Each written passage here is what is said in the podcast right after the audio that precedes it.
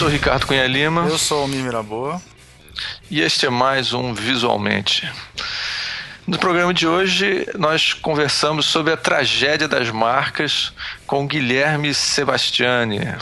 É, foi, foi legal o programa, assim, o Sebastião deu uma aula né, de brand marca como sempre, né? E a gente pôde falar dessa questão de, de muito comum, né? O que motivou esse programa, aquela, aquela coisa de sempre os alunos chegam e perguntam: "Ah, o que você achou da marca da Vivo?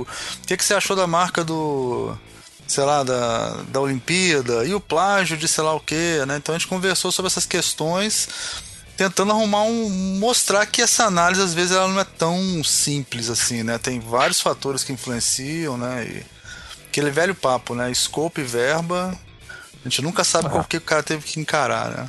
A gente é, tem uma mapeada foi... em vários problemas, né? De várias marcas, né, Ricardo? É, não, sem dúvida. O Sebastião é, realmente a gente, a gente tentou, vocês vão ver lá no final, a gente tentou não atrapalhar muito o Sebastião, assim, porque realmente é a praia total dele mesmo. E a gente realmente foi só é, é, contrapondo, porque é, as pessoas têm muita, muito preconceito em relação a, a, a. Preconceito em relação a uma marca nova surgiu, e aí como é que é, qual é a reação das pessoas. Então, inclusive, esse programa que há muito tempo tem muita gente pedindo pra gente fazer, então foi, foi bem legal. Foi e a gente fez todas as perguntas idiotas que a gente conseguiu também. A gente não é tão idiota como parece no programa, não, viu? É só porque a gente quer agradar todo mundo. Será? Sei não. Então é... vamos pro recado aí, Ricardo. Vamos pro nosso recado os nossos recados. O Patreon do Anticast é o que financia esse programa. Se você gosta do visualmente, você pode contribuir a partir de um dólar lá. E com isso a gente paga o editor, o Felipe Aires, é, o equipamento, etc. Todas essas coisas. É isso, né? Então vamos ah, ouvir o programa. Ao programa.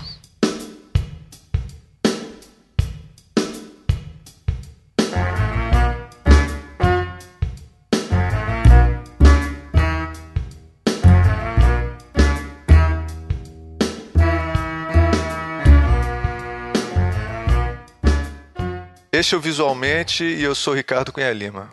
Hoje vamos falar sobre a tragédia dos logos. E como todo personagem trágico ele merece ser redimido, nós vamos, vamos julgar os méritos e deméritos dessas identidades visuais que foram ridicularizadas pelo público. E para auxiliar a gente nessa missão difícil, temos aqui um especialista, um dos grandes especialistas em branding brasileiros, que é o Guilherme Sebastiani. Dá um oi, Guilherme. E aí, pessoal, bom dia, boa tarde, boa noite. Temos também, é claro, o professor Almir Mirabô. Opa, beleza? Então, é, pra, vamos começar. Eu queria que o Sebastião falasse um pouquinho como é que, é, como é que ele vê essa questão da, da aceitação das marcas quando elas saem né, para o público.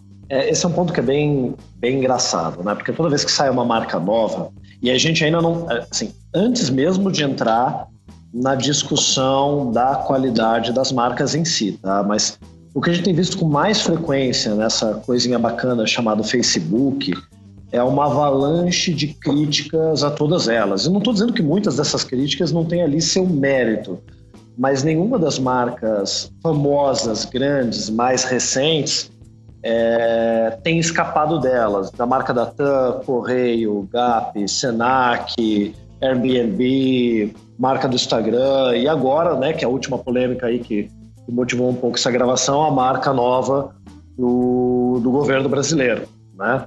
Então você tem ali uma, uma confluência de qualquer coisa que seja lançada hoje gera sempre uma polêmica muito grande. Alguém encontra uma marca similar, ou acusação de plágio, ou aponta que é mal feito, ou um detalhe técnico. De novo, tem uma série de motivações muito pertinentes para várias dessas críticas, mas esse parece ser o novo cenário que nós que criamos marcas temos que, temos que enfrentar, né? Ou seja, se é uma marca de grande visibilidade, ou feita por um escritório famoso, ou feita para alguma marca de importância, mas para alguém que não é profissional da área, sempre vai gerar essa polêmica. Eu acho até engraçado, né? Porque está falando de marcas que são grandes. A marca da TAM, que virou Latam, Correio, Gap, Senac, marca do governo brasileiro, Airbnb, mas no meio dessas mudanças todas, eu não vi ninguém assim levantando bandeira nos últimos seis meses, porque, nossa, a marca da Pampers mudou. Será que das fraldas Pampers ficou melhor ou pior?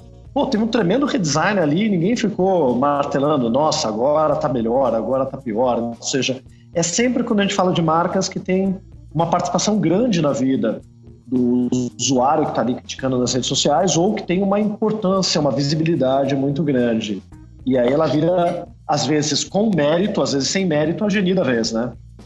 É, acontece muito assim comigo, professor, né? Aí é, o aluno chega e fala: oh, professor, o senhor viu a marca, a mudança da marca da Oi? Sei lá, vai falar de uma marca qualquer, né? Você viu a mudança da marca da Oi?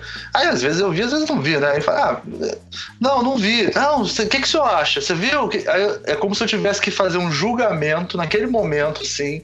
Eu vou olhar para a marca e vou, oh, olha aqui, vou pegar no meu celular e vou te mostrar. E aí, é boa essa marca?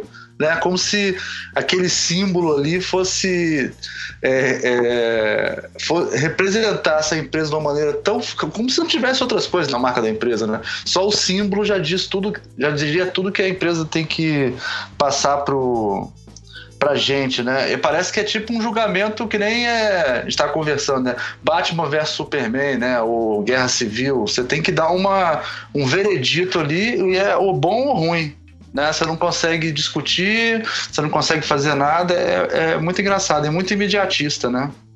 É, não tem um espaço é, para uma crítica que possa estar mais embasada. Para começar, porque geralmente você não tem muitas informações até do porquê que aquela marca mudou, né? Muitas vezes por trás de uma mudança da marca tem, claro, ok, uma marca que tem um modismo, ficou envelhecida, perdeu a pertinência, acontece, mas você tem uma mudança de estratégia na empresa, uma mudança no posicionamento. Mas o que é verdade também é, por trás dessas mudanças que são embasadas e que a gente não sabe muito bem o porquê delas, muitas vezes tem também uma série de mudanças por vaidade, né? Entrou uma diretoria nova que exata, mudar o logo, entrou um profissional novo ali na área de comunicação da empresa, com uma série de... É marcar o novo que... momento. Isso, é marcar o um novo momento ou até marcar o nome dele, né? Olha como mudou. Então, é. você tem um pouco isso, né? É aquilo, muda o gestor muitas vezes ele quer mudar a marca e às vezes muda para melhor, às vezes muda para pior. Mas eu entendo quando o aluno traz essa questão, é o que você achou? Ele, ele quer esse veredicto realmente como se fosse ou totalmente bom ou totalmente ruim. Não dá para você ter uma crítica bacana do gênero, olha, eu vejo problemas técnicos no desenho do símbolo, mas o sistema tem essas vantagens. Não, essa discussão mais aprofundada, mesmo que a gente esteja falando ainda somente de uma análise técnica daquele resultado visual, eu percebo que mesmo ela perde um pouco de espaço, né? Então, pegando vai a marca da Latam. Claro que tem muita gente que se fica chateado com a mudança porque era, era a TAM, tem uma história, tem uma trajetória, a pessoa tem uma conexão emocional, às vezes até de ódio com aquela marca, e aí ela muda, né? Então aquilo vira um momento dela sentir ou aquela relação de afeto rompida, ou aquela relação de ódio com mais um argumento para você odiar aquela marca. E, e, tem problemas, alguns problemas técnicos na marca da Latam, pequenos, na verdade, é, do ponto de vista ali na tipografia, mas tem muita gente boa de tipografia envolvida, né? Porque é, quando se fala do espacejamento de um logotipo, você tem que trabalhar de uma maneira que é completamente diferente do espaçamento de uma fonte. Ele foi meio que trabalhado quase com, como com as regras de espaçamento de uma fonte. Mas isso já é um olhar muito técnico, muito preciso num detalhe que pode ser aperfeiçoado. O que todo mundo deixou de olhar, que é bem mais interessante, é todo o sistema de identidade visual da Latam. Os pictogramas estão muito interessantes, a forma de aplicação da marca está muito bacana. O avião até, que foi recentemente divulgado, não, nem usa todos os recursos que o sistema de identidade deles é, proporciona. Até achei que eles não, não foram tão adequados no uso da identidade visual no avião quando foram nos outros elementos, mas realmente cai naquilo, no logo, né? Isso até virou motivo de briga em casa, porque o meu irmão também é designer, ele trabalha na Interbrand, trabalhou no projeto da Latam, e eu comecei a brigar com ele dizendo do que, que eu gostava e do que, que não gostava. E ali é aquele momento que você vê assim, é, ou ama totalmente ou odeia totalmente. Não tem espaço para realmente ver uma crítica de, cara, esses pictogramas estão lindos, estão fantásticos, Ali o símbolo eu vejo que você tem um ajustezinho no detalhe, mas tem uma proposta interessante. E aí toda a discussão de que a gente está falando que é uma fusão de duas empresas, como é que se une uma LAN com uma TAM? É, isso está falando isso é interessante, porque eu acho que parte do problema da Latam é, e eu estou aqui agora olhando para essa marca e, e, vendo também a anterior, que é uma marca que é, a TAM antiga, é, a gente tinha uma ligação é, não sei se a palavra é afetiva, mas havia uma identificação enorme com a, com a marca da TAM. E de repente a palavra TAM virou Latam. E aí, a, o próprio nome Latam é um negócio estranho, e agora eles estão usando, inclusive, a, a, parte pictográfica é uma, é uma tochinha, né? Quer dizer, ele é, mudou. É o mapa da América Latina. América é como se ela ficasse, é como se ela ficasse sul-americana, como se ela é, ficasse sul-americana, né? É, é Latam por causa disso. Ah. É, eu acho que tem um posicionamento ali por trás que é, que é exatamente esse. Em vez de se posicionar como uma empresa chilena ou uma empresa brasileira, é se posicionar como uma empresa latino-americana. Isso ajuda eles a ganhar a entrada de mercado de não virar e falar assim, é uma empresa brasileira que atua na Argentina. Ou como acontece com a Avianca. A Avianca é uma empresa colombiana que também atua no Brasil.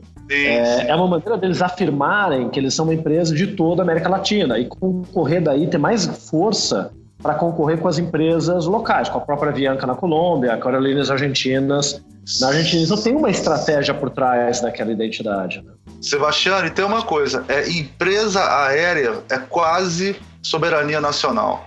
Em qualquer país. É. Né? É relacionada à né? soberania nacional. É uma coisa de independência, de, é, ela simboliza muito mais coisas do que isso. Mas eu queria só falar uma coisa assim, meio de gerente de projeto, que eu sou sempre gerente de projeto, é, é que é o seguinte: você criticar as coisas, um projeto, qualquer projeto, né? Você sabe mais do que isso, Ricardo, mais do que ninguém isso, e Ricardo também, né? Tem escopo né? Tem, tem a verba e tem a equipe. Você vai gerenciar basicamente isso, né? Você define o escopo, você tem uma verba, tem uma equipe para fazer aquele projeto. Cara, sem você ter for Eu não sei, mas assim, é, mais coisas além disso, lógico. Mas assim, sem você ter essas mínimas informações de qual era a equipe, qual, qual era a verba que tinha disponível, qual o escopo que foi contratado e tal, cara, é muito difícil você é, fazer uma crítica a não ser técnica mesmo, né? É, é, é. isso. E o item a mais que eu acho que tem que entrar aí, no caso Sim. da Latam, eu sei que entrou muito forte, é você tem que gerenciar os egos também, né? Imagina que você Sim. tem dois sócios com duas culturas. Não estou falando cultura Brasil versus cultura Chile, eu estou falando de cultura LAN versus cultura TAM, e você tem que, de alguma forma, tentar acomodar os dois, porque é uma fusão, né? Não é uma compra. Se um tivesse comprado o outro, dane-se o outro, mas é uma fusão então você tem que acomodar esses egos. Você tem um cliente no Chile para aprovar, o outro cliente no Brasil que também tem que aprovar, e um pouco até a identidade visual ali vira vira, imagino eu, um território de negociação entre as duas é, empresas. Verdade. Exatamente. Quem comprou quem, né? Exatamente. Deve é, ser muito complexo. É a velha então... discussão do design, né? Que você. Não é só o design, né? O cara tem toda a área de, de visual, né? Ah, bota foto do meu sobrinho e sabe, até esse tipo de coisa que tem, assim, das pessoas quererem ter uma coisa pessoal. Eu não sei se já contei essa história, viu, Sebastião? Meu pai era. Quando ele ele tinha escritório em Recife, ele, uma das especialidades deles era trabalhar com marcas. E, e, nos anos 70 você sabe que isso era uma coisa muito forte, né? O designer gráfico fazia identidade visual e tal. E era, a marca era muito importante. E ele disse que teve um cliente uma vez que ele resolveu fazer uma marca muito abstrata e ela era como se fosse um degradê é, de traços, assim, sabe? Coisa bem anos 70, bem modernista, sabe? Aí ele fez esse negócio já sabendo que o cliente ia odiar aquele negócio, mas ele queria fazer e tal, trocou pro cliente.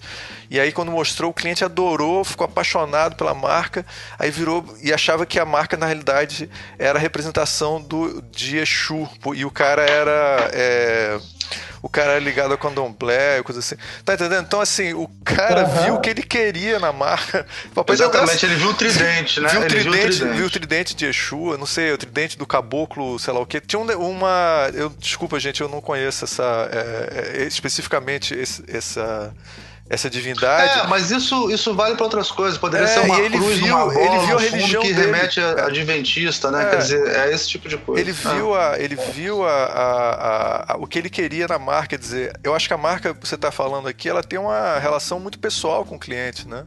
Então, uhum. é, é, o pai deu graças a Deus na hora, porque o cara se identificou com a marca.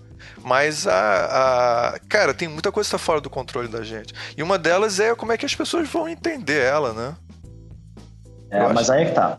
É tá e não tá, né? Você pode dizer que você está fora do controle de como as pessoas vão interpretar uma marca quando você fala de um indivíduo. Você não sabe como aquele um indivíduo vai interpretar uma marca. Mas o que é interessante é quando a gente faz testes de marca, de projeto, você consegue perceber claramente que há uma tendência de interpretação, não tão pontual do ponto de vista simbólico, tá? Porque do ponto de vista simbólico, você quando você estimula isso, é o que você acha que essa marca representa. A pessoa cria uma, ela, ela vai procurar estreitar o olhar e enxergar alguma coisa ali. No nosso dia a dia, a gente não olha para as marcas, para as identidades visuais com esse olho tão fechado, tentando analisar. A gente só olha e pronto, a gente só bate o olho e beleza. Tá lá Latam, tem aquelas curvinhas branco e vermelho e beleza. Mas tem uma interpretação da percepção da marca. Então, quando você aplica testes de percepção, você percebe claramente que há uma curva de tendência de percepção para um lado ou para o outro. Aí a gente usa aquela técnica de diferencial semântico. Para quem não conhece, está até no livrinho do Gilberto Strunk, lá, Como Criar Identidades Visuais para Marcas de Sucesso. Você apresenta uma identidade visual e pede para a pessoa responder: puxa, você percebe essa identidade visual como algo mais inovador ou tradicional? Sim. Jovem ou maduro? Alegre, divertido ou sério? E aí eu acho que é o ponto importante, né? Passadas as questões técnicas, que, claro, toda marca tem que ter, é, o quanto ela gera de percepção em quem está utilizando. E essa é a pergunta principal, porque quando você coloca lá, essa marca te parece algo mais inovador ou tradicional, cara, pode ter 100 pessoas que colocam lá no inovador, vai ter um que vai ver sempre como tradicional. Né? A questão é você escapar até do risco de você ser aquele um indivíduo, designer, que está vendo de uma maneira diferente do que a maior parte das pessoas percebem aquela marca, ou você cliente, né? E aí, até para finalizar o caso da Latam, uma coisa que é interessante é um monte de gente caiu matando em cima. Meu irmão até ficou chateado comigo porque eu também não gostei. Aí parece que é briga de irmão, né? E, pô, meu irmão tava no projeto, uma amiga minha querida, Amanda, tava no projeto, pessoas que são designers super talentosos. Mas assim, eu não gostei do logo. Aí é o Guilherme, dane-se o Guilherme, eu vou deixar de viajar pela companhia aérea. Claro. Não. Ah, e assim, agora, tecnicamente, tem algum grande problema? Não tem. E aí, é. volta um pouquinho, vamos comparar com o que era a identidade da LAN e da TAM. Pô, ficou muito melhor. Então, também entra esse ponto, né? É, é. Você começa a perceber que, do ponto de vista do geral da identidade, houve um avanço tanto que era a imagem da LAN e a imagem da TAM, que na última versão era o TAM escrito em bold, com detalhezinhos arredondados, com aquele passarinho que estava ali no, ali no meio sem, sem muita conexão, né? E, pô, é melhor eles estarem mudando a marca porque eles estão se fundindo do que acontecer todas as vezes que a TAM mudou de marca, né? Sempre a cada vez que caiu um avião da TAM, cada seis meses, daí ele mudava a marca. Caiu um avião, você é dizer, cara, putz, que tragédia. Seis meses depois mudava a marca. Então, olha só, eles mudaram a marca e não caiu nem um avião. É um problema. É, e a agência é. torcendo, e depois descobriram que a agência que tava, que tava botando bomba no avião pra cair, né? Porque ela ganhava dinheiro com isso. Ou então tinha um, tinha um pai de santo lá, ficava batendo tambor também, sei lá, qualquer coisa. Agora vamos. Agora que a gente já falou falou que nós somos pessoas ponderadas, que nós conseguimos analisar coisa, tudo de maneira isenta, a gente pode começar a falar mal dos trabalhos é, agora? Vamos às vítimas. Vamos falar mal. Vamos falar, mal. vamos falar um pouquinho mal agora. É, acho que a gente podia começar falando da, do, da marca da Oi, né? Que foi a última, que foi inclusive o caso de um aluno meu que chegou para mim e perguntou. Então até aproveito para responder o aluno logo, né? É, o que, que, eu achei da mudança da marca da Oi? Começa você falando, Sebastião, depois eu. Ah, aí é fácil, né? Você joga bomba pra mim, depois você só concorda. eu só concordei com o Guilherme. Né? Vamos... Não, não, então, então eu começo falando uma coisa. Não, tenho... vamos, vamos, vamos, contar a história dela, né? Porque ela é uma marca muito diferente das outras, né? Ela, é, ela uma... sempre foi uma marca cambiante, né? E dessa vez ela é uma marca, parece, dinâmica, né? Que ela vai mudar infinita. E, tem infinitas possibilidades de mudança, né? E agora eu não entendi bem qual é a entrada com que ela mude, né? Ela deixa de ser. Porque a cambiante às vezes muda de maneira mais né, independente, né? Assim, de um sistema. Mas parece que essa da Oi ela tem um, um sistema para ela aparecer de formas diferentes, assim. Eu, eu, eu, eu, tenho uma tendência a gostar de marcas dinâmicas, essas marcas dinâmicas novas, né? É, a, a que o Sagmaster fez para a Cidade da Música, lá, Cidade da Música, né? Da Portugal, acho que chama Cidade da Música. Casa da Música. Casa da Música. Eu tenho uma tendência a achar isso uma, um experimento muito interessante, assim, em geral. O que vocês acham disso? É, eu, eu, eu tenho que dizer nesse momento que eu sou um pouco mais conservador, mas eu vou explicar o porquê. Né? Eu falo, vamos falar de marcas cambiantes em geral. antes de chegar no case da Oi, que acho que teria sido a primeira grande marca cambiante aí que a gente teve no Brasil, né? o primeiro grande case. Uh, ah, Para começar, marcas cambiantes estão aí já há um bom tempo. Né? A própria MTV já era um pouco uma marca cambiante, não no sentido da forma, mas ela funcionava quase como uma tela, um canvas, e ali dentro daquela moldura daquele M você podia fazer o que você quisesse. Né? É, marcas de moda já faziam um pouco isso, mas não na comunicação. Mas você pega uma Adidas, uma Nike, desde lá de trás, quando você ia fazer uma estampa de uma camiseta, por exemplo, eram marcas que permitiam você desconstruir, rabiscar, é, brincar com o logo de uma maneira muito livre, porque naquele momento você entende que aquilo é uma estampa, não é uma aplicação da marca, é uma estampa que carrega por acaso ali o logo em algum momento. Então, você podia redesenhar a marca dessas empresas numa estampa de camiseta de várias vezes, várias formas, né? Ou, ou mesmo a marca da, daquele canal infantil, deu branco agora, era cambiante também, era laranjinha, ele mudava a forma. Você tá falando do Nickelodeon? Nickelodeon. Nickelodeon, isso. A marca anterior do Nickelodeon Sim. era uma fonte, que era uma fonte boba, feia, né? Que era Balloon, mas você podia colocar aquilo num fundo laranja de qualquer forma. E aí quando você coloca, por exemplo, pô, que legal, né? Mesmo odiando a Balloon como fonte, que era uma daquelas fontes default Windows bem ruins que vinham naqueles pacotes de fonte vagabunda, vamos olhar o universo assim, você tem ali um programa, um canal de televisão completamente infantil, desenho animado, todo o tempo. Você tem uma mídia, muito antes da internet, que é a televisão. E nessa mídia, você tem uma marca que se move, que é animada, que a cada momento está de uma maneira diferente, é muito legal.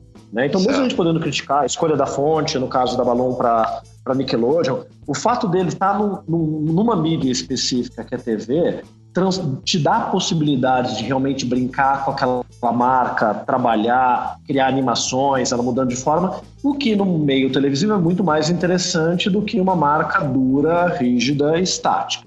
Né? Quando a gente começa a vir para algumas marcas corporativas, a gente começa a ter ali algumas questões que são um pouco delicadas, né? No caso da Oi, quando ela foi inaugurada, projeto da Wolf Wallace, né, foi um concurso que a Wolf Wallace ganhou, ela era cambiante, mas peronomútil, né? Porque o que ela tinha de verdade eram seis versões da marca, sendo duas delas frente e verso, totalizando oito versões. E a ideia era mais ou menos parecer, mas não literalmente, um balãozinho que saía da cabeça da pessoa quando você fazia alguma peça de comunicação, estava aquele balãozinho próximo à boca dizendo oi. E tinha por trás dessa linguagem da marca todo um posicionamento interessante de ser uma marca jovem, próxima, sem blá blá blá, descontraída, simples, descomplicada.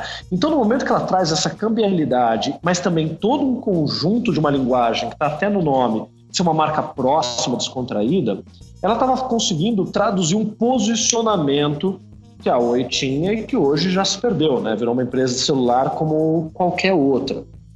Quando a gente pega outros casos emblemáticos, e foi bem sucedido o projeto da Oi, né?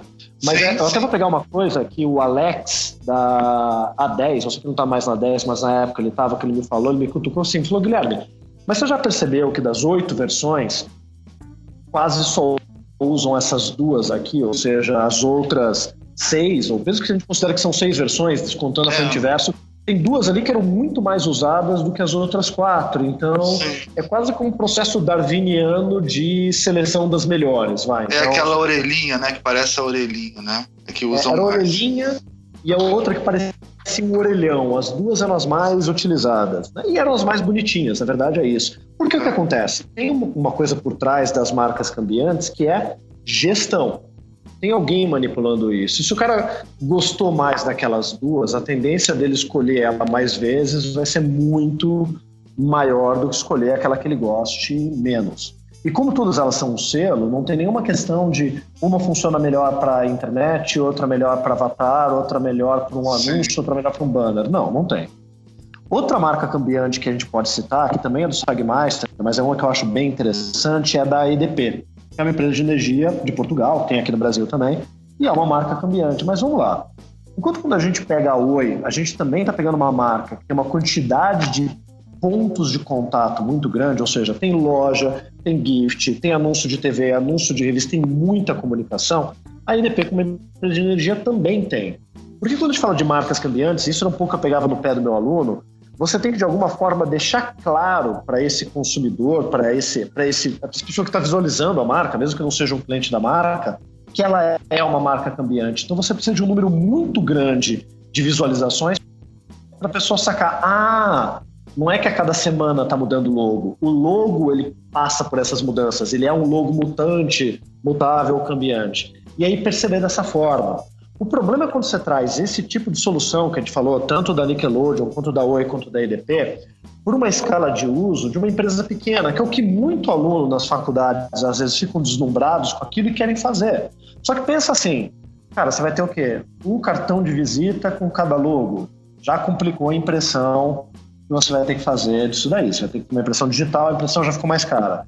Para a pessoa perceber que, que o teu logo no cartão está diferente do site, que está diferente da pasta, que está diferente da proposta, e perceber que, na verdade, ela é uma marca mutável, você não tem pontos de contato suficiente. Então, para ele pode parecer que até é uma falta de padrão de aplicação. E o pior, que a gente tem que lembrar, cara, por trás disso, você tem que ter uma equipe gerenciando toda essa identidade. Então, se você aplica uma marca cambiante para um projeto de pequena empresa, é, é muito difícil dessa pequena empresa ter capacidade de gerir esse sistema de identidade visual. Então, um ponto que eu sempre pegava nos alunos, fala, cara, olha o porte da empresa, olha onde ele se comunica, para ver se ela vai ter efetividade de gestão. Mas aí, depois da marca da própria Oi, da e de outras, assim, vieram uma série de marcas que explodiram essa ideia da candelidade. Mesmo antes da gente ficar impressionado com as, acho que 70 mil variações que dá para ter da marca Oi na versão nova, é, a marca do próprio MIT Media Lab tinha, se não me engano, 5 milhões de variações. Só que os caras desenvolveram, primeiro eles são MIT, né, Massachusetts Institute of Technology.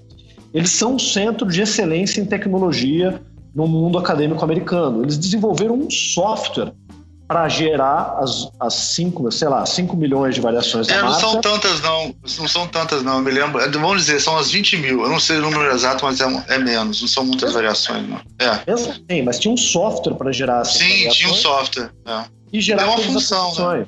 É, Mas aí é que tá. No final, quando você olhar o conjunto da identidade, era feio. É, é Era ruim. feio. Era, Mas era você sabe que feio. aquilo é, aquilo é quase um QR Code, né? Quer dizer, o cara lê aquilo é como se fosse um QR Code daquele aluno, então. Aí quando ele lê aqueles dados, ele pode interpretar e, sei lá, é como se fosse o número de identidade dele. Tem uma função, entendeu? Não é... A a função principal é que cada aluno, aquilo ali representa a matrícula de cada aluno, de cada pessoa que está lá. Nesse sentido, eu defendo as marcas dinâmicas. Eu concordo com você, está certíssimo. A, a média, as pessoas não, não podem não identificar e tal. Mas eu- até, eu até divido um pouco assim. Eu falo assim. Não existe nomenclatura, tá, gente? Tô falando aqui uma coisa maluca da minha cabeça. Eu chamo cambiante a marca que, igual a da Oi, que você tem uma diversidade de aplicações e uma série de regras e tal.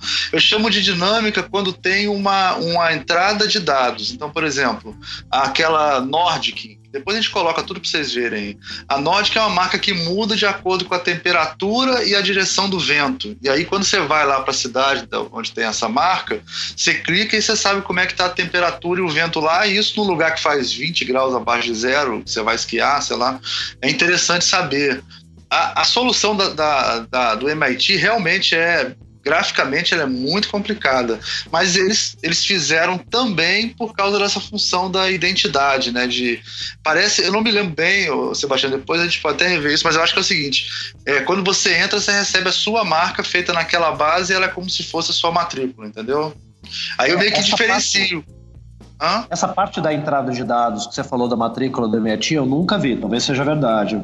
Mas, mas mesmo assim, percebe que o que a gente está fazendo aí é legal. A gente está, então, nessa outra marca que você citou que eu não conhece, criando todo um sistema, toda uma tecnologia para que a marca varie de acordo com o clima, com o tempo. E, claro, isso do ponto de vista de inovação e de tecnologia chama atenção, é bacana, gera mídia, gera visibilidade.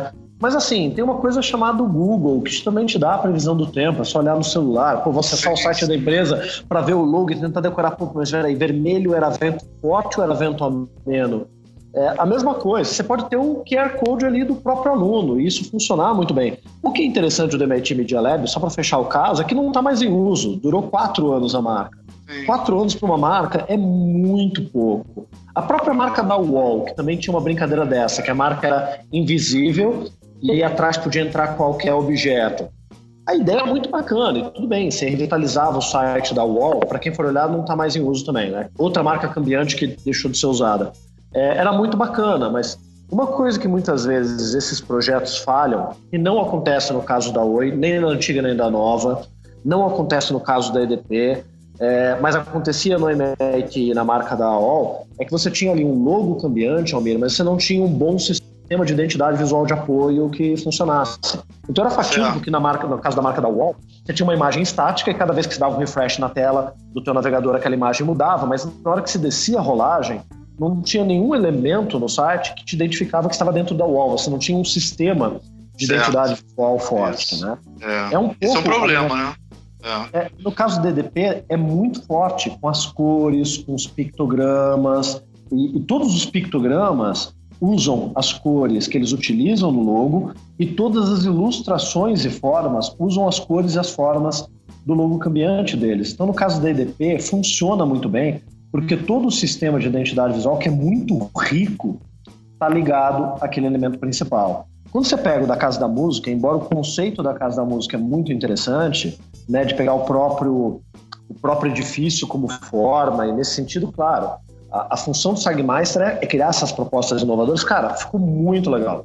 Mas quando você vai ver as submarcas, percebe que as submarcas não funcionam, porque daí tenta se variar uma textura, Aí tem aquela coisa que é a cor do logo, que fica lindo em preto e branco, né? Vai mudar a cor de acordo com a foto do crachá da pessoa. Aí, de novo, você começou a gerar um complicador por trás para gerar todas essas soluções, porque na hora de fazer o cartão de visita ou o crachá da pessoa, eu tenho que pegar uma foto da pessoa e lá com conta-gotas do Photoshop extrair os tons do cabelo e da pele para criar a versão do logo.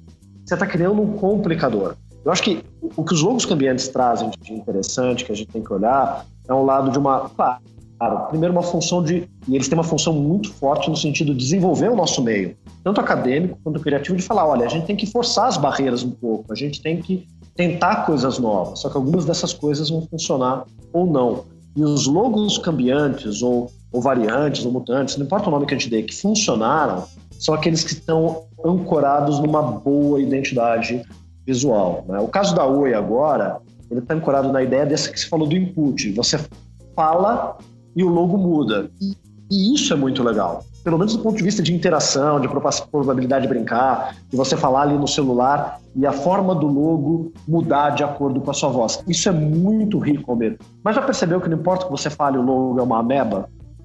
Certo, certo. Será que ele varia realmente tanto assim?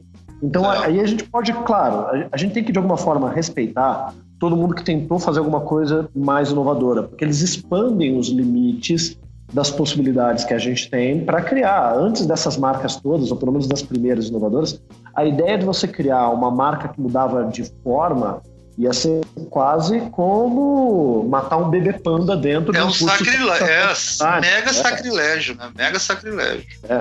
Eu diria que é, as marcas cambiantes é, romperam paradigma, mas eu aprendi num dos últimos programas que não pode usar paradigma de uma maneira equivocada. Não, né? não pode. Vamos usar esse termo, não vamos usar, não vamos usar. Mas eu acho que assim, é, é, a gente tem que Você olhar... pode até usar, o Ricardo é que não pode usar, na verdade, é, Sebastião. O não pode, eu posso, mas assim. é importante ter projetos como esse que forçam os limites é, das possibilidades que a gente tem. Assim como na década de 80, com a entrada da computação gráfica, os logos ficaram todos ilustrativos, eles forçaram os limites.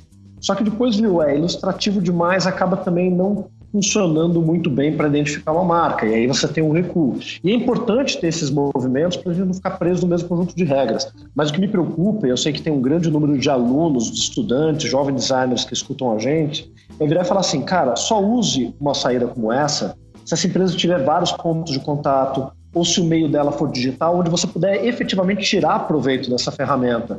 Senão você está aumentando o trabalho de gestão dessa identidade visual sem efetivamente trazer uma solução. E no final você nem está sendo inovador, né? Está seguindo aquilo que outros fizeram. Eu acho que tem muitas outras frentes para a gente inovar e tentar criar coisas novas.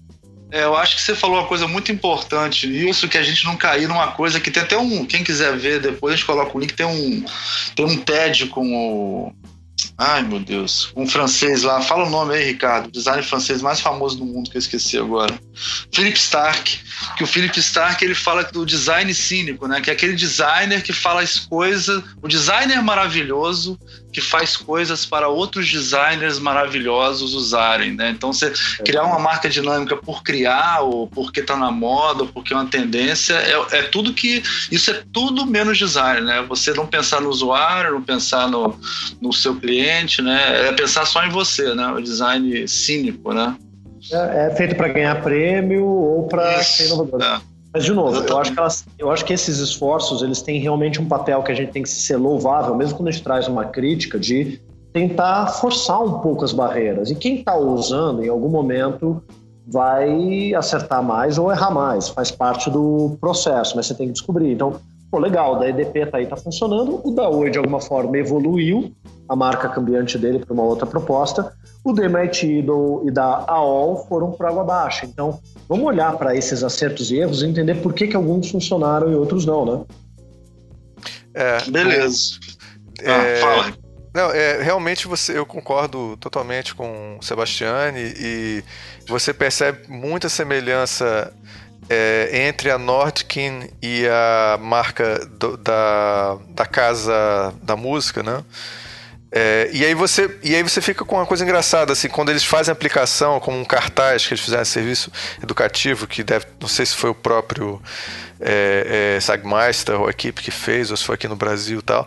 Aí eles fizeram a aplicação, ficou super legal. Aí depois tem uma outra que é esquisita, aí depois tem outra.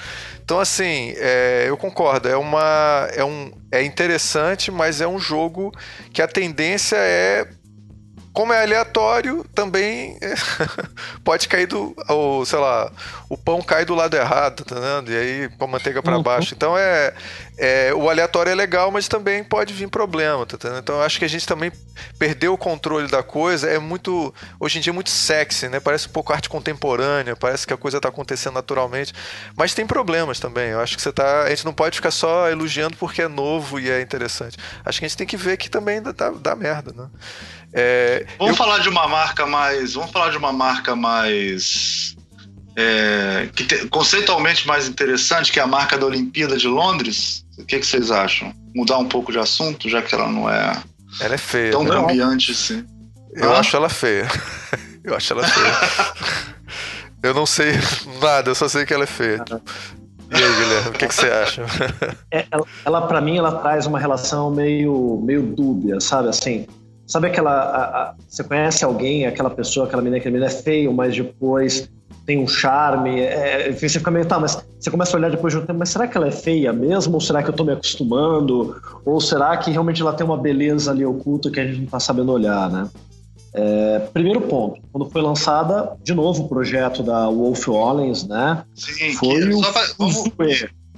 Sim, exatamente.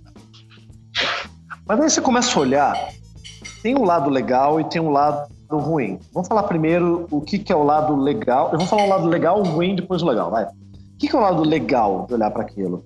Logo quando saiu o logo, depois eu falo do resto.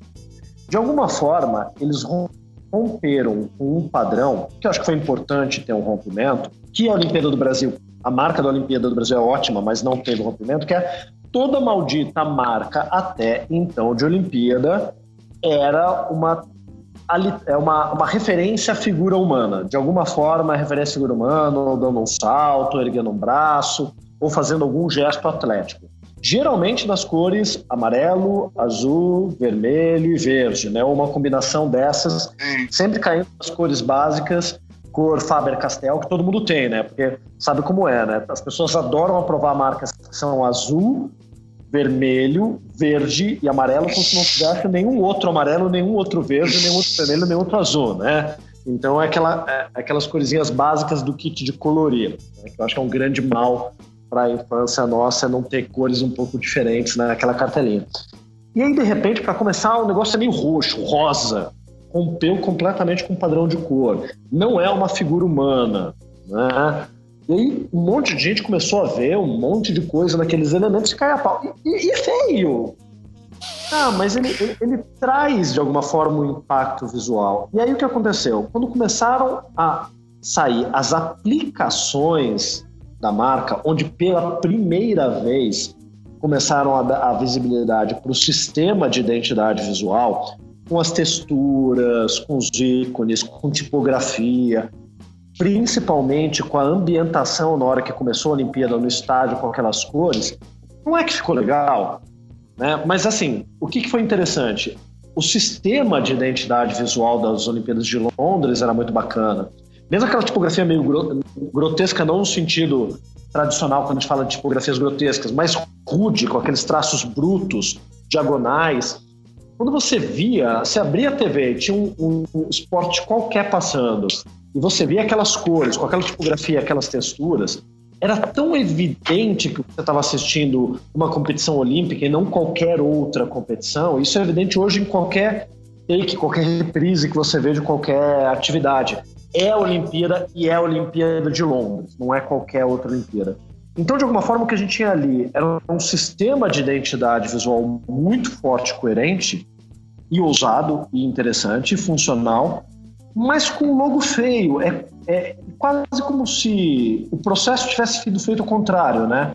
Tivesse sido criado um puta sistema de identidade visual, mas é a Olimpíada, tem que dar um logo para esse negócio porque isso vai ser usado em patrocínio, em lugares em que apenas aquilo que o Calduro chamava de signo de comando, né, o elemento central ali da marca, vai ter que ser comunicado. Ah, meu, tenta reinterpretar o que a gente já fez para criar ali um elementozinho gráfico. A impressão que dá é essa, sendo que na maior parte dos eventos olímpicos o processo foi o contrário, né? Ou pelo menos parece ter sido o contrário. Você cria um ícone e a partir daquele ícone, daquele signo de comando, você desenvolve o restante da linguagem. Então você tem lá o, o símbolo logotipo da Rio 2016 e a partir disso você começa a definir um padrão de tipografia e, e aí de repente é aquilo. Todo o sistema de identidade visual depois foram desenvolvidos não só daí pela Tátil, a partir daquele elemento principal. Então qual vai ser a tipografia, quais vão ser os pictogramas. Então surgiu nesse processo que é, tende a ser mais convencional, mas não deveria ser sempre assim, de um símbolo que dá vazão ao restante da identidade. É. Então para mim foi uma relação de quando surgiu foi o último projeto que eu saí, que nem todo mundo no Facebook falou: que merda, que horror! Olha só, o Wolf Ollins, eu faço melhor que Quem o Wolf diria? Ollins. Mas o isso- restante da é. é, Aí você vê que assim, olha, cara, não é só o logo, tem um sistema, você gospe pra cima, o negócio volta, volta para você. E para mim foi um aprendizado nesse sentido. Continuo achando o logo feio, mas entendo ele dentro daquele sistema. É, eu, eu acho, eu, eu nunca vi as aplicações e as poucas que eu vi na internet são aplicações ruins, então provavelmente não é o material que você teve acesso, né? Porque, porque a gente na internet, infelizmente, quando você bota no Google, aparece, sabe lá Deus o que aparece relacionado com aquilo. né?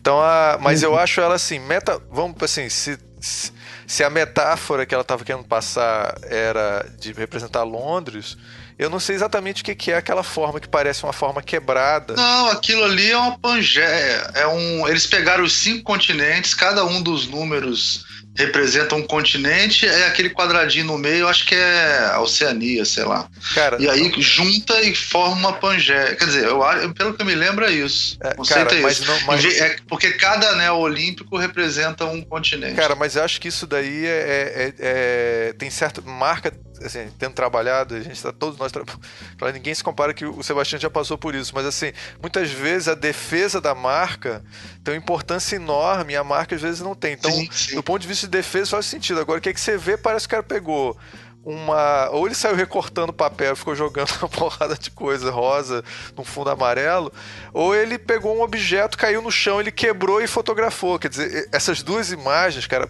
vêm na cabeça de muitas pessoas, tá entendendo? E eu acho que. É, ela- ela é aí, desestruturada, o, né? É, o que, É. que é. Assim, o fato de ser desestruturado, eu concordo com o Sebastiani que os ingleses são.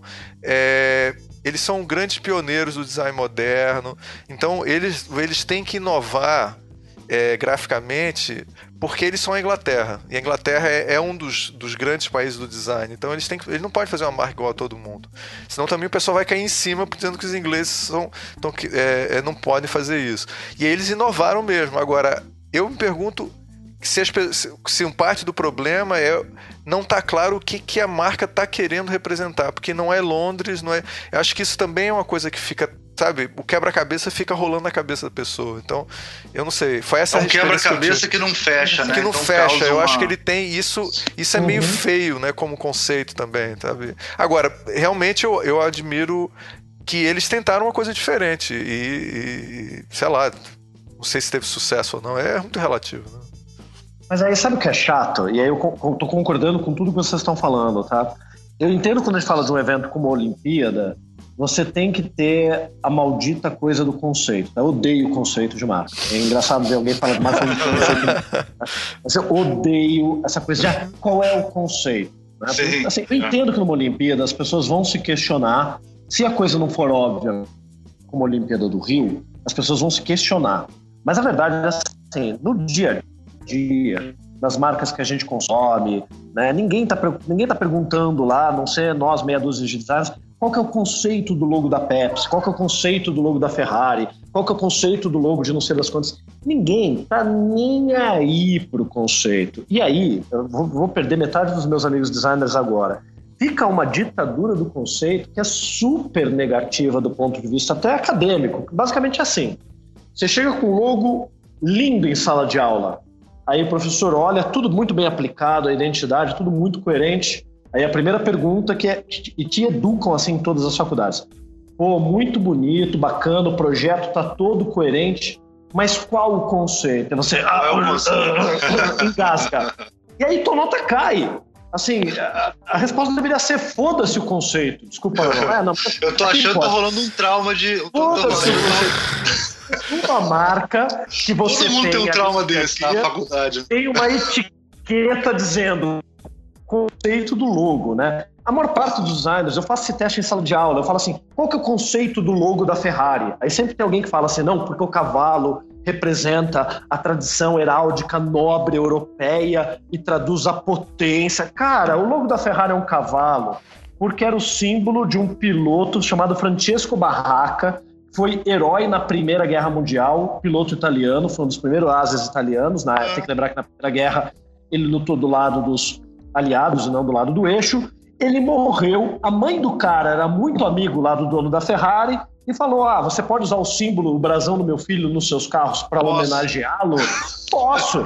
Eu fico imaginando se o símbolo do cara, como é de muitos pilotos, fosse um galo, uma galinha, um urubu. É, você, tá todo mundo ali andando de Ferrari, dizendo que o urubu, ele voa, sei lá. Alguém está dizendo que o conceito do urubu é que é o pássaro que voa mais alto que alguém. Alguém sempre vai inventar. Mas eu entendo sim, que no caso sim, do é o pós-conceito. Ah, o pós-conceito é o pior. É, pós, e, pós. e é interessante porque assim, eu não sabia, eu não sabia que Londres, o conceito eram cinco continentes. Eu sempre achei que era um L, um O, um N, apóstrofe Z, tipo Londres, uma coisa, uma pegada meio Cara, mas, é, mas Sebastião, uma coisa que eu ia perguntar pra você é o seguinte: você, por acaso, não acha que a, a o, o, conceito, e aí eu não tô defendendo os professores de, de, de marca, não, professores de identidade não, visual. Tá defendendo sim. Não, cara, não, não, tá não, não, não tô, não tô. Eu tô falando o seguinte: quando você leva pro cliente, quando você leva pro cliente, tá? É, muitas vezes os clientes não conseguem conversar.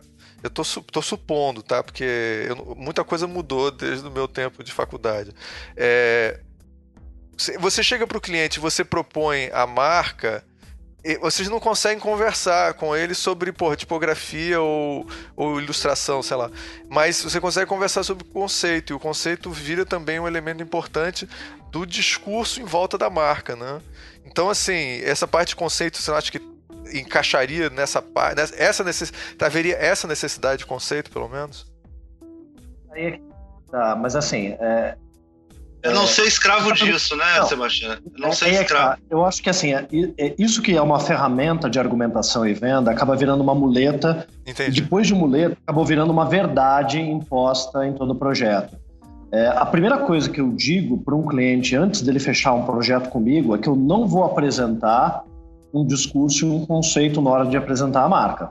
Que o processo, justamente, tem que ser muito mais. Peraí, vamos entender o que a sua marca tem que comunicar. Então, se é um projeto de identidade visual, quais são os atributos que a marca dele tem que comunicar. Tem que comunicar sofisticação ou popular, feminino ou masculino, tem que ser descontraído ou formal, tem que o que, que ela tem que evocar na sua aparência física que faça com que um leigo, que não vai ter uma etiqueta de conceito, consiga olhar para ela e ter uma percepção, ter um impacto que tenda a ser um impacto mais correto. E aí, ao longo do projeto, a gente vai discutindo muito o cliente, justamente trazendo para ele esse vocabulário que ele não tem, do que a gente vai usar e do que a gente não vai usar antes de criar. Então, antes mesmo de ir para a criação ali do logotipo, a gente já discutiu com o cliente se a gente vai usar serifa ou não vai usar serifa e por que que vai usar serifa, o que, que, uma serifa, o que, que é uma serifa e o que uma serifa evoca. Se a tipografia ela vai ter uma variação de espessura, um contraste maior ou menor, ou não vai ter contraste. E por quê? Por que, que de repente ela deve ter um traço mais gestual, mesmo sendo uma fonte não serifada, uma humanista grotesca não serifada, por que escolher uma que tem um traço ainda um pouco mais gestual ou aquela que tem uma estrutura mais rígida geométrica? Então, a gente vai educando o cliente ao longo do processo para quando tem um resultado do porquê de uma cor, do porquê de uma forma, do porquê de uma tipografia, ele já tem esse parâmetro e ele mesmo daí está preparado para avaliar se aquela marca consegue criar, pelo menos mais preparado, né, para avaliar se aquela primeira marca cria aquela primeira impressão, porque entra uma questão aí, que quando a gente fala de conceito, que ela evoca muito a ideia de símbolos figurativos. E muitas Sim. vezes uma marca não tem que ter um símbolo figurativo, tem que ter um símbolo abstrato.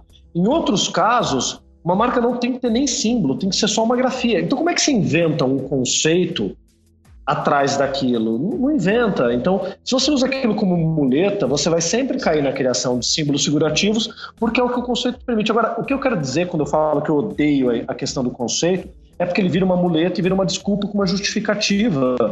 Muitas vezes para marcas ruins e por uma falta de um diálogo mais franco com o teu cliente. Agora, eu não estou dizendo que o conceito não possa ser uma ferramenta criativa, tá? Então, uma vez a gente criou uma marca para uma cafeteria que chamava Expresso Maria Fumaça. Putz, o cliente jogou na nossa mão desenvolver não só a identidade visual, mas toda a personalidade da marca. Ele fala, eu quero que algo seja tradicional, ponto. Então, cara, a gente foi estudar a história do café, estudar as casas dos barões do café, visitar aquelas que ainda existem em São Paulo, ver que muitas delas tinham um estilo eclético, com muita mistura, ainda com algumas coisas de Belle Époque, mas com Art Nouveau, Art Deco, estudar uma série de referências dessas para criar um traço, na verdade, que era uma xícara de café que parecia uma locomotiva. Então, obviamente, o conceito ali foi importante para a gente buscar, inclusive, uma referência visual formal que foi incorporada no projeto, mas que só alguém que tem uma base em arquitetura maior, um designer, um arquiteto, consegue olhar e falar: nossa, isso daqui tem traços meio Art Deco, meio Art Nouveau, meio Belle Époque. O leigo não consegue ver isso, mas o que, o leigo consegue ver justamente por a gente ter usado aqueles traços? Consegue ver um quê de tradição, de uma coisa mais antiga, de nostalgia. Ele consegue sentir, porque de alguma forma ele já viu aquilo, nem que seja de novela da Globo, né? Os casarões, dos barões do café. Mas no final, na hora de mostrar isso para o cliente, a gente falou: não, a gente quer uma marca mais tradicional, vertical, uma mistura da xícara de café com a referência da locomotiva, já que o nome era Expresso Maria Fumaça. E para chegar nesse traço tradicional, a gente usou essas referências. Então a gente não transformou isso num conceito, embora o conceito tenha sido importante para chegar lá, a gente não usou isso como um conceito de venda. Depois que ele aprovou, a gente foi mostrar puxa, né? Porque esses estilos estavam presentes nas casas dos barões do café, até para justamente não cair na armadilha de usar o conceito como muleta. Entendi. Então, muitas vezes, quando a gente já tem um conceito por trás de uma marca, a gente apresenta e a gente apresenta só uma para o cliente e o nosso índice de aprovação é de 9 em cada 10 são aprovados de primeira. Mas a gente fala assim, não pensa o que, que você sente ao ver essa marca. Qual é o teu primeiro impacto, a primeira impressão? Porque é isso que a gente quer causar nas pessoas, é isso que a gente está tentando controlar, se bem que você nunca tem controle total, mas o máximo possível influenciar uma percepção. Uma coisa que eu brinco com os meus alunos na sala de aula é para de ficar focado no conceito do logo e foca no conceito da marca. O que, que a marca tem que representar? Né? Então, o logo da Nike não é bom porque ele representa a asa da deusa Nike, que Nike é Nike, e aquele traço de asa, só que numa outra posição, lembra muito, é, e foi um motivo de inspiração, uma estátua etrusca da deusa Nike que está no Louvre. Pô, ter tido toda essa busca, todo esse conceito foi importante para chegar naquele resultado, mas é isso que torna a marca do, da Nike boa? Não. Torna a marca da Nike boa é quando você olha você sente uma coisa incisiva, rápida, dinâmica. Ninguém vê uma asa naquilo. E tudo bem não ver uma asa, mas ela tem uma percepção de um dinamismo, de uma incisão, que tem total aderência a uma marca. Começou com uma marca de tênis esportivo, hoje é uma marca esportiva. Então, muitas vezes o conceito é uma ótima ferramenta para chegar num bom resultado, mas o resultado tem que ser bom independente do que ele representa. E é o que eu concordo, assim, não tem conceito que você consiga colocar por trás do logo de Londres que transforme aquele logo num logo bom. Eu continuo achando feio. É, eu achei certo, que são aplicações da identidade forma. Então, conceito nenhum salva uma marca. É, você mencionou Serifa e vou aproveitar já para puxar uma outra que inclusive um, tem um amigo meu que é cineasta, o Martim, e ele é ouvinte e ele pediu que a gente fizesse um programa que a gente mencionasse essa marca. Então, eu não posso deixar de se o, se o desculpe, se o o Martin estiver ouvindo aí, Martin, vamos finalmente falar sobre a marca do The Met, que é o Metropolitan. E ela é toda uma brincadeira com serifas, né? E ela foi teve uma recepção muito difícil, assim, né? Porque ela, a, o Metropolitan já tinha uma identidade bastante conhecida, e aí depois eles parece que pegaram o The e juntaram as serifas juntos e o Met virou uma coisa só que, é que vocês acharam dessa? É, assim, eu não conhecia esse projeto, conheci porque você mandou pra gente antes da gente conversar, né? É, assim, eu, o único olhar daí que dá para ter é, é um olhar técnico. Eu acho que a maneira como ele trabalhou as junções da serifas está meio estranho. O que eu sinto assim, é uma boa ideia, mas é uma ideia batida e está mal desenhado. Tem algumas coisas que me incomodam muito fortemente do ponto de vista de equilíbrio visual. Mas ao mesmo tempo você olha, eu que não tenho nenhum vínculo emocional com a marca, tá? Nunca visitei, não conheço. Eu olho a marca anterior e falo, puxa, né? Também já vi várias, também tá mal desenhada, também tem um problema de espessura de linha. Então chega um momento que eu que não tenho um vínculo emocional falo, ah, trocou seis por meia dúzia, não, não resolveu os problemas e criou problemas novos. Mas uma coisa que a gente percebe é, quando uma marca tem um forte vínculo emocional, Uh, as pessoas, o público em geral, se rescinde muito Almeida. Então, eu lembro quando mudou a marca da Gap. Né, todo mundo ficou puto com a mudança e eles voltaram atrás. Né? Mas tá, a marca anterior era uma fonte num quadrado azul, a outra era uma Helvética hipster com um quadrado lá de fora. Não dá para dizer que a marca nova é melhor nem pior do que a anterior. É, mas para um público que eventualmente tem um vínculo emocional, qualquer mudança, qualquer mudança, mesmo que é uma mudança para melhor, ela é sempre muito delicada, porque tem um senso de rompimento. Aqui, como não tem em relação ao MET, fica difícil de falar, mas olhando a identidade visual que foi criada, eu falo, putz, daria para fazer uma junção das três letras, né, no, tanto no D quanto no MET, do Metropolitan, de uma maneira muito mais interessante do que a maneira que foi feita aqui, mas seria muito mais uma questão de vamos fazer um martelinho de ouro do que melhorar o desenho técnico da marca do que qualquer outra coisa. Mas é, é importante que designers estejam atentos à questão do vínculo emocional. Ele está ali, ele existe. E, de novo, se você vai mudar uma marca, você tem que ter um porquê que você vai mudar. Mudar porque mudou a diretoria não é motivo.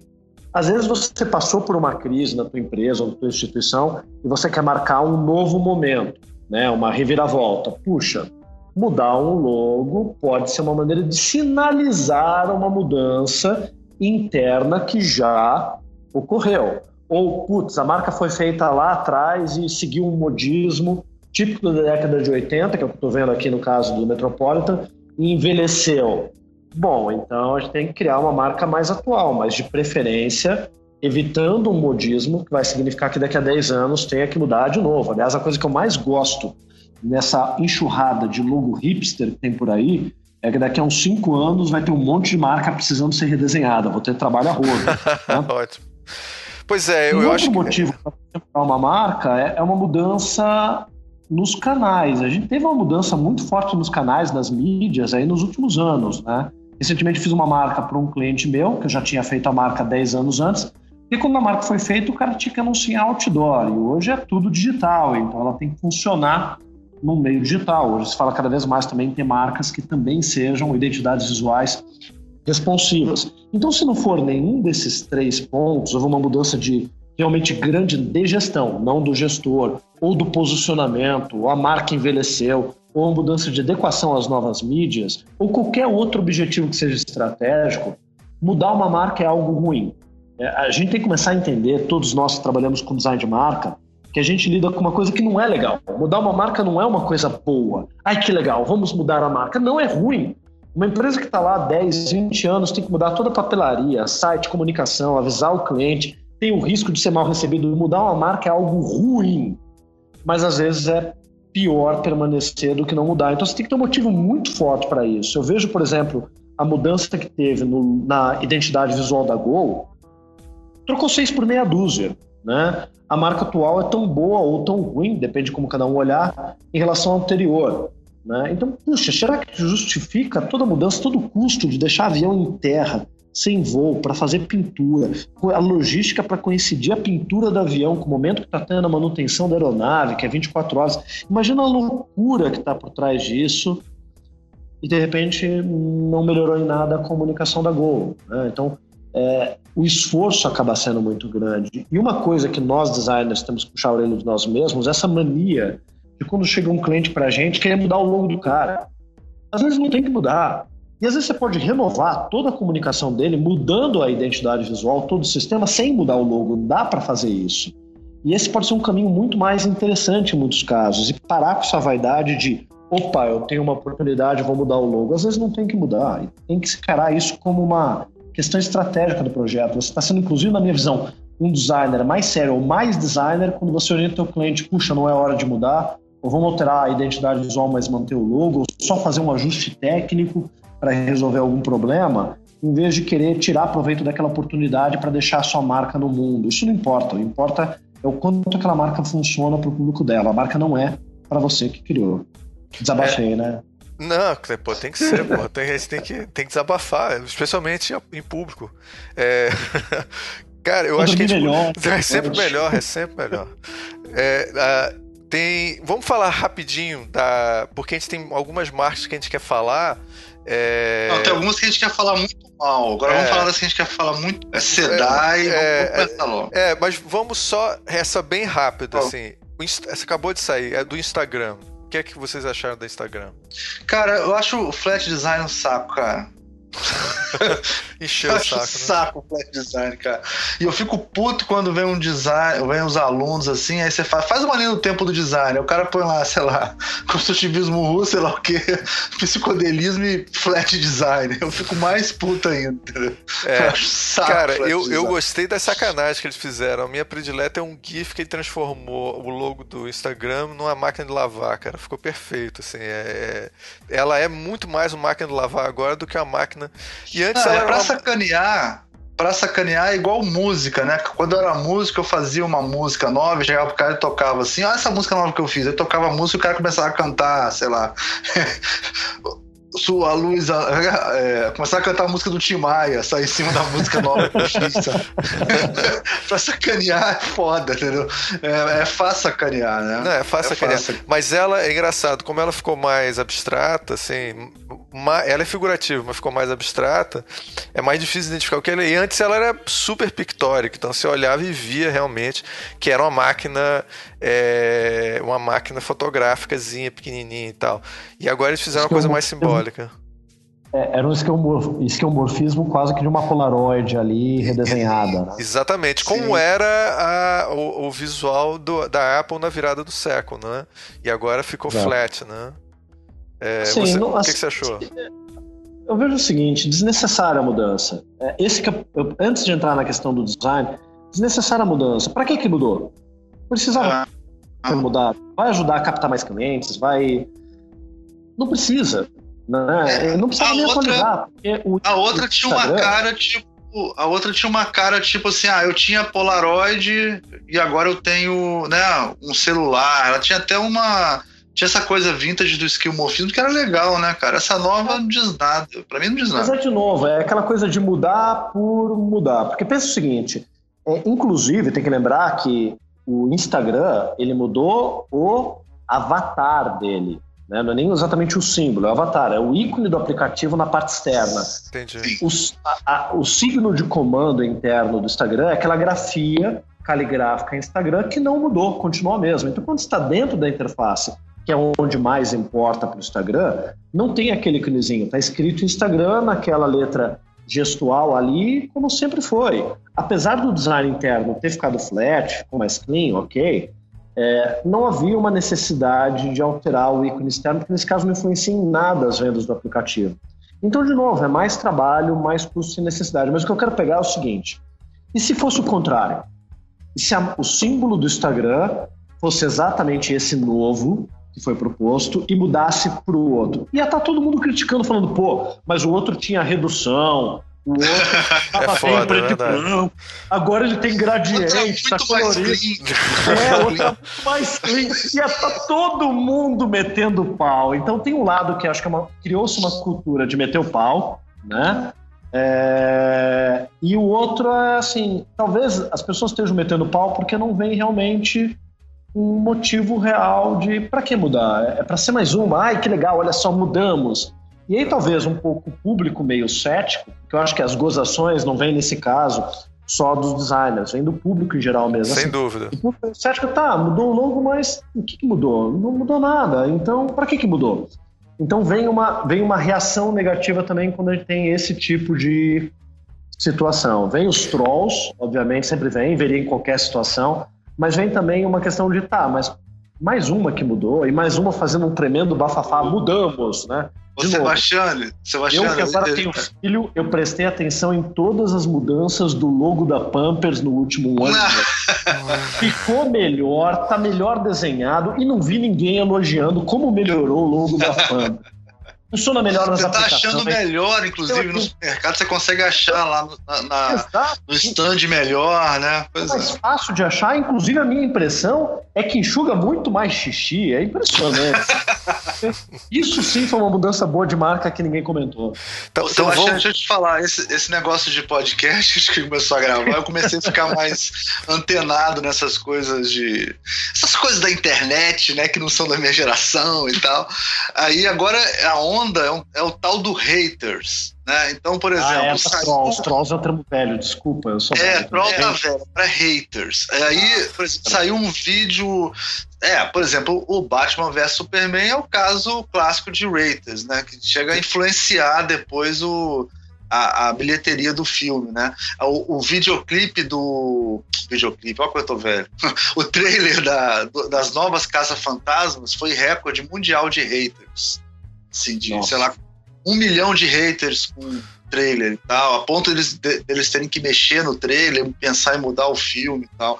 Então eu acho que também é um pouco dessa cultura, né? não é o troll, não, é você tem que se posicionar. Você tem que, ou você ama, clica no coraçãozinho, ou você curte, ou você. Odeia. Tem algum hater? É. É. Cara, ou você, vou, vou...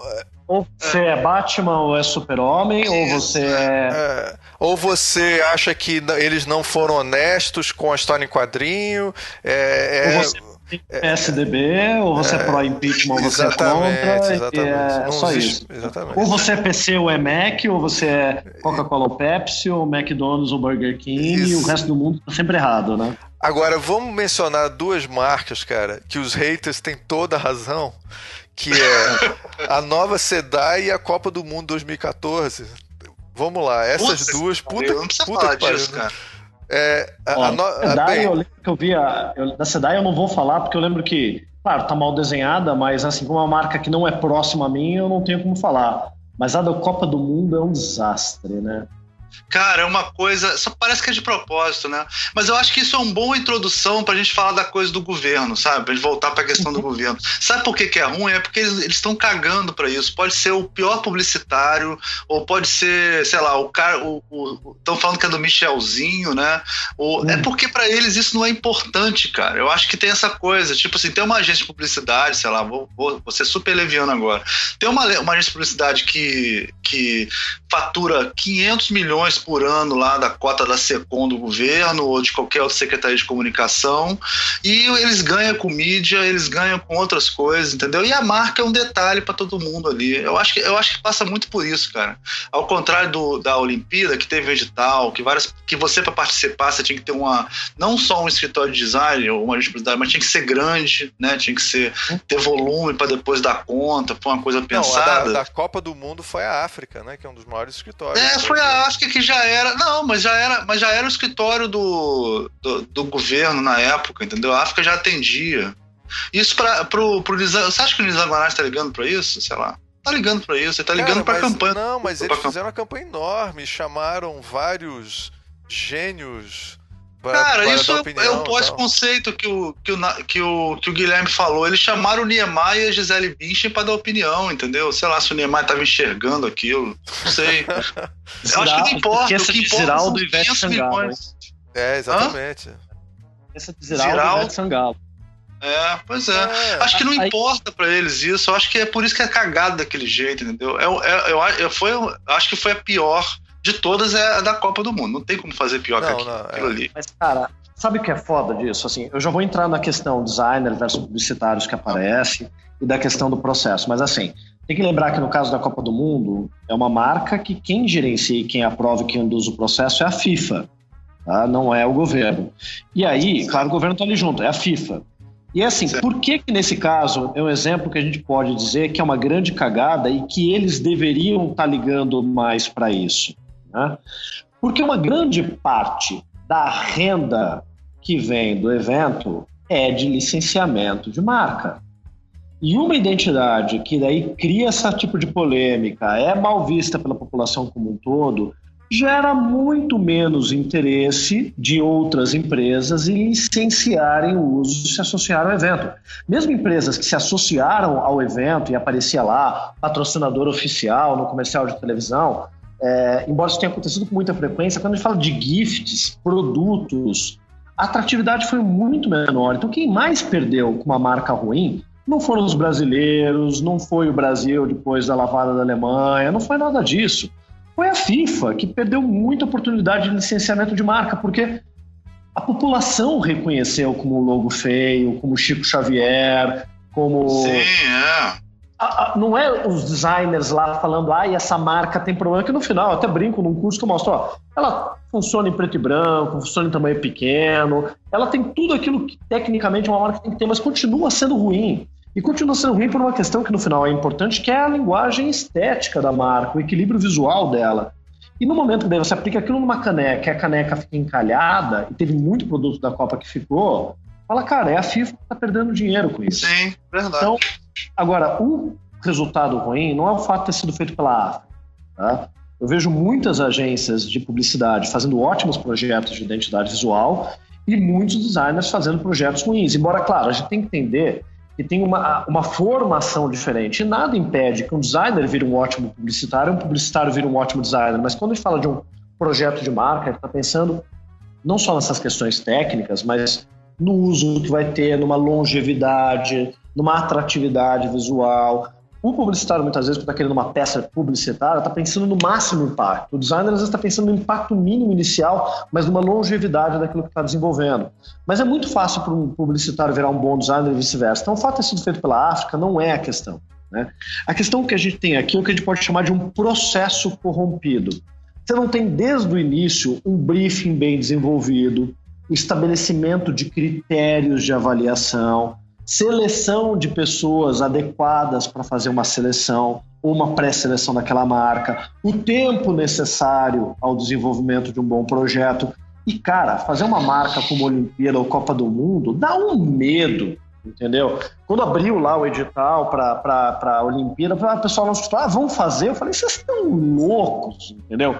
Porque o problema não é nem a gente perder, vai que a gente ganha esse negócio. O problema é ganhar, né? Eu vou ficar falando que é isso, que é aquilo. Como foi, né? Não vou dizer o nome da empresa que fez, porque ela já sofreu bastante com isso. Foi o caso da mudança da Petrobras para Petrobras que deu para trás, né? Então, e é, deu para trás e gastaram 200 mil que ele deu para trás. É, né? é. Que, mas 200 assim, ou 400. É, o, o, tudo bem, o escritório ganhou grana, ele não tem problema cobrar 300 ou 1 milhão. O que é mais, a gente tem que ficar feliz quando alguém cobra 2 milhões para fazer um logo. Fala, pô, que legal, né? Se eu cobrar 1% disso, já dá uma grana preta. A gente não tem que ficar com dor de cotovelo em nenhum momento. Mas assim, o escritório que na época fez o logo da Petro, Petrobras, que na verdade foi o escritório foi contratado por uma mudança que foi uma decisão interna da Petrobras. O escritório estava só fazendo a identidade visual. Pegou mal pra caramba, entendeu? Então eles entraram naquela, naquele bolo de como co-culpados daquela mudança, eles estavam apenas prestando um serviço de design. Então, sim, é um, são projetos que são muito delicados, mas o que, que aconteceu? O que, que a gente teve na Olimpíada que não teve na Copa do Mundo? um processo coerente. Vamos selecionar só empresas, empresas brasileiras, que tenham habilidade, que tenham porte, não por porte a deixar as pequenas de fora, mas porque o problema não é o porte para criar o logo, é o montante que vem de trás. Só para ter uma ideia, a Wolf Hollins não é um escritório muito grande, é um escritório de porte médio, e eles ganharam, então, da Olimpíada de, de Londres. Mas teve muita coisa da Olimpíada que foi feita pela Interbrand, porque o Wolf Hollins não tinha porte para desenvolver. Né? Mesmo agora, mesmo pegando a Tátil, que é uma empresa grande, tipografia não foram eles que fizeram, os pictogramas não foram eles que fizeram, foram outras empresas com especialidades para poder juntar, porque o volume daquilo que tem que ser desenvolvido é realmente muito grande. Então, o que a gente teve na Olimpíada foi um bom processo que envolveu bons escritórios com um bom processo de avaliação, que foi o que não aconteceu na Copa do Mundo. Então, se o processo é corrompido, e que eu acho que é o caso tanto de uma Copa do Mundo, quanto o caso agora, então, final ali que a gente vai falar mal da marca Brasil, quando o processo é corrompido, quando o processo é um briefing mal feito ou sequer feito, feito às pressas, um trabalho mal elaborado que leva ao resultado final que a gente teve, não dá para culpar o resultado final.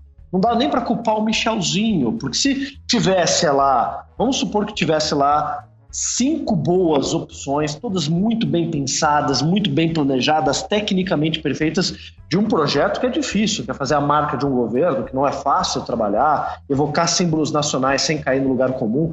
Mesmo que ele tivesse tudo isso, se fosse cinco marcas boas e daquelas o Michelzinho tivesse escolhido a melhor, todo mundo está falando: olha só, o moleque talentoso, meu, bom olhar. Mas é que tá. O processo por trás foi corrompido. Não é que Michelzinho escolheu a pior, as outras deveriam ser tão ruins quanto. Sim. Feitas essas sem processo, sem briefing, de novo, né? Com aquela coisa, pô, então a gente tem que dar esse projeto que vai dar visibilidade para aquele que vai ser o marqueteiro do nosso, usando o termo que eles mesmos usam, né? Porque marqueteiro não é o termo correto, mas para aquele que vai ser o publicitário do nosso governo, porque é ele que tem que fazer. Não tem isso de vamos levantar uma verba adicional que vai ter que sair do bolso de alguém, nenhum partido, nenhum político quer abrir mão da própria verba para poder criar uma identidade visual coerente. E talvez, independente de orientação partidária, de um novo partido, de um novo governo que está entrando, começar com uma identidade que já cai em descrédito já é um passo para trás. Independente de qualquer questão de opção aqui, não quero discutir impeachment, porque isso dá uma zica desgraçada, mas assim, não, importa, não, é. teria que entrar com um projeto coerente. Né? Até para virar e falar, olha, a identidade visual é melhor. Mas, Guilherme, desculpa, é o seguinte, cara, eu acho que no caso dessa, dessa marca aqui do novo governo, o problema não é incoerência, é incoerência, é a coerência da marca. Eu acho que as pessoas é. Que não concordam com o novo governo identificam a, a, o governo na marca, identificam uma relação com a Rede Globo, eles identificam uma relação com o passado, com a identidade visual dos anos 80 e 70, quer dizer, eu uhum. acho que as pessoas ordem acho que talvez progresso, né? É, ordem, quer dizer, uma certa uma um, o que para as pessoas que são contra e tal, é, e a, a, visão contra disso é que na realidade ali tem uma, uma identidade de um certo nacionalismo vazio, esse tipo de coisa que é crítica. E a gente, a gente vê a marca e diz, cara, é aquilo. Tanto que teve um cara que fez um que eu achei ótimo, ele pegou a, trocou o negócio, botou a Estrela da Morte e botou o Império Contra-Ataca, tá entendendo? Ficou perfeito, assim, tem tudo a ver com a marca, sabe? É, então eu é, acho que é... Aí a gente volta aquele ponto de que o conceito não importa, mas se a percepção é. que está sendo gerada é uma conexão com o governo militar, com o Globo, retrocesso, a percepção que está sendo gerada talvez esteja prejudicando os esforços Exatamente. de ganho de credibilidade desse novo governo. Ou talvez vamos ver o que vai acontecer, e estejam completamente alinhados com, com uma maneira de pensar bem, ordem e progresso. Assim, a questão no final tem problemas técnicos? Tem, mas tem um processo por trás negativo. E se a impressão que está sendo causada é diferente daquela que era a intenção, você tem um problema e não uma solução na tua mão, né? Ah, eu, uma coisa que eu queria Sim. também ver se a gente podia ver é porque as outras, as anteriores, as marcas que tiveram. Também não são nenhum primor de não, qualidade não também. E elas são famosas, assim, de, de, por exemplo, aí entre os designers, a gente sentar e, e, colegas contarem pra gente, cara, o sofrimento que era, por exemplo, pegar a primeira marca do governo é, Lula, que era é, Brasil para Todos, não era isso mais ou menos? Agora tem que. sim, sim, Brasil para Todos. Brasil para Todos. E aí cada, cada letra tinha uma cor diferente para mostrar a diversidade brasileira. Então, ela é o pesadelo conceitual personificado, né? Então, ela tem todas as letras, são cada brasileiro diferente. Ainda bem que tinha um pouco. O Brasil não tem tantas letras, né? E aí, a, a, e depois, como é que você vai aplicar isso, cara? Numa. numa qualquer coisa que você coloca, aquilo contamina, né? Ela vira a marca do governo e não a peça gráfica que você estava fazendo sobre, sei lá, um livro sobre o Rio de Janeiro vira marca, a, a marca acaba com a, a, a, folha de rosto do teu, é, ela né? fica gritando, né? Mas se é para ficar gritando, até que se eles queriam tem... que fosse uma marca que ficasse gritando, eles, eles conseguiram. Né? Mas, cara, mas eu acho isso. Eu, eu só. Eu acho que conceitualmente até que é certa. Se tem diversidade, se ela fica gritando, é isso que o governo quer. Mas, mas só você... que ao mesmo tempo você gera um problema pra gente, né? Mas a gente tem que ver um problema de, de design de informação, né, Almir? Como é que você faz uma coisa que é para ser aplicada em absolutamente tudo?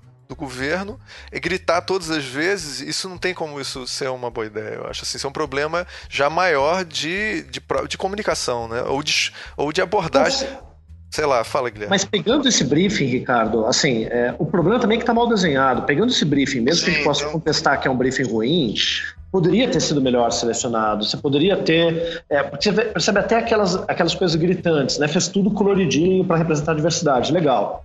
Mas daí tá na cara que alguém virou e falou: não, mas uma letra tem que ser branca, porque daí o vermelho são os índios, o preto são os negros, é, os amarelos é, são os, os, orientais. Eu não sei quem são os azuis nisso tudo. o avatar. Mas aí bota um branco no meio. Mas aí no fundo ia ser branco, ela então bota um contorno preto, porque é... o S tem que Exatamente. Meu Deus do céu! Não, aquele aquele ah, S dói colorido fundo. e pega qualquer cor. Isso representa todas as diversidades racial, étnica, social, ambiental. É, é, assim, é mal resolvido tecnicamente. Mesmo um briefing ruim pode ser bem resolvido tecnicamente. Mas daí eu vou levantar uma outra coisa. Tudo bem, a gente pode dizer aqui que começa com um briefing ruim do que quer representar, que gera, mesmo se bem resolvido, opções que dão trabalho tecnicamente de aplicar.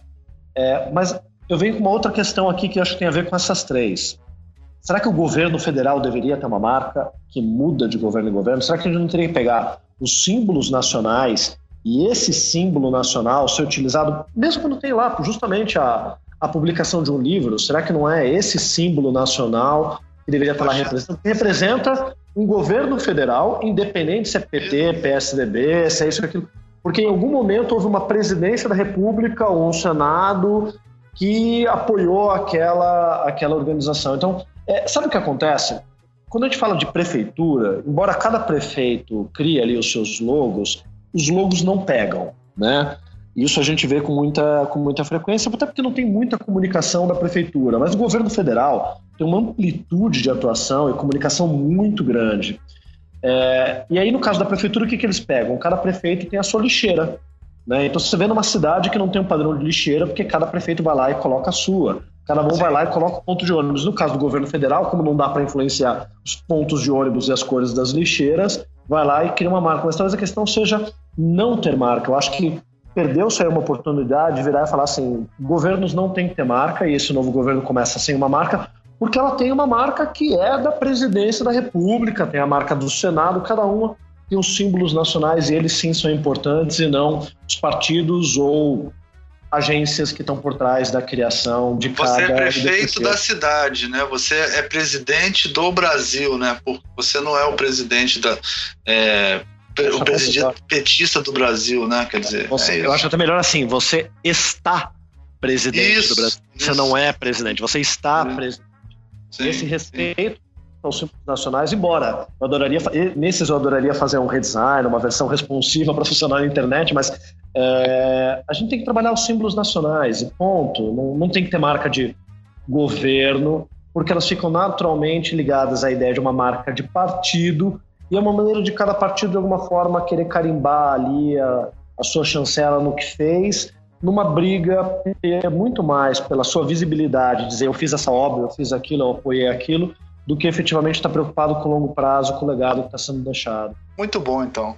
É, eu acho que a gente já está aqui com quase uma hora e meia de programa, já falamos de marca, um, um pouquinho de marca, dá para falar até muito mais, né, de outras, outros cases, a gente deixou até coisas polêmicas fora da conversa, mas eu acho que a gente pode partir para as considerações finais, os jabás e tal. E vamos começar por quem? Quer começar, Ricardo? Você? Cara, eu, eu, eu vou só colocar que eu acho que foi muito bom, porque a, gente estava eu e o Almir doido pra só sair detonando as marcas. E o Sebastião trouxe, sabe, é um, um discurso mais é, é, mais são sereno, mais assim, mais intelectual, mais assim, sabe, reflexivo. Não, fala logo que tem alto nível, né? O nosso é alto nível, não, o nosso é só detonar. Eu achei uma merda essa marca. Ia ser um programa de 5 minutos. Eu achei essa marca uma merda, essa aqui é uma bosta.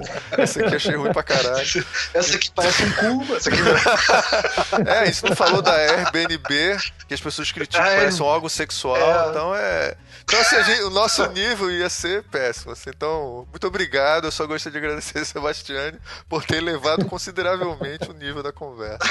Essa é a minha consideração. Valeu final. vocês por me convidarem. vamos lá, Sebastiane, suas considerações finais. Bom, vamos lá. Consideração final, né? Eu acho que uma coisa que dá para ficar muito aqui dessa conversa, que é um papo legal, é, é, perceber como tem várias coisas por trás de um projeto, inclusive a gente falou de interesses políticos, problemas, que um bom projeto de marca é um processo que tem um, um, é um projeto que tem um processo adequado, não é, não é uma questão do resultado final. De para mudar a marca você tem que ter um motivo muito forte e da conexão com o conceito da estratégia da marca e não com o conceito do logo, que isso é o mais importante. Para quem quiser estudar e entender um pouco mais por isso, é uma dica de livro, Design de Identidade de Marca, da Lina Wheeler.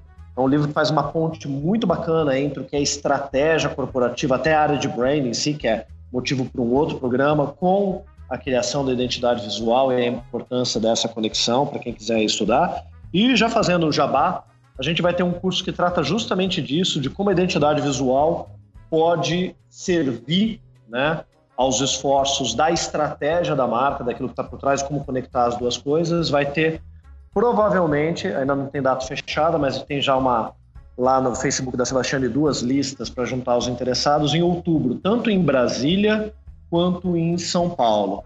E para quem quer efetivamente aprender mais sobre branding, a gente vai ter curso agora.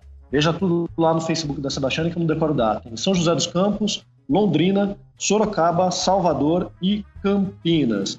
E se você não consegue viajar ou está sem grana, porque tá, todo mundo está sem grana, entra no site brandster.com.br, brandster.com.br, tem lá três aulas já online gratuitas sobre branding, sobre naming. E semana que vem a gente vai lançar uma aula justamente para trazer essa contestação do processo e do projeto de identidade visual e de como uma identidade visual pode ajudar uma empresa a vender mais. Semana que vem já vai estar tá lá no ar gratuito para quem quiser assistir online. Beleza? Gente, oh, aproveita. Vamos, ótimo. vamos disponibilizar o, o link, né? E aproveitem, porque é ouro, né, né Ricardo? Pô, ouro, não, total. Vocês têm que pô, ter a chance de ver de perto. É muito bom a gente estar tá falando isso só porque, porque a gente gosta da Sebastião, a gente chama ele porque a gente, a gente gosta mesmo desse papo. A gente chama ele porque ele entende mais disso que a gente. Isso, pô, é... Com certeza. Ah, eu queria agradecer ao Sebastiane é, a, a, presença, sim. A gente vai fazer outros programas, vamos fazer marcas que parecem cus, marcas que parecem pênis, é, marcas que são copiadas de outras marcas. Vamos fazer, vamos explorar o Sebastiane sempre que possível, né? E eu acho que é isso, né? Vamos dar um tchauzinho. Tchauzinho, nosso tchauzinho tradicional. Tchau. tchau.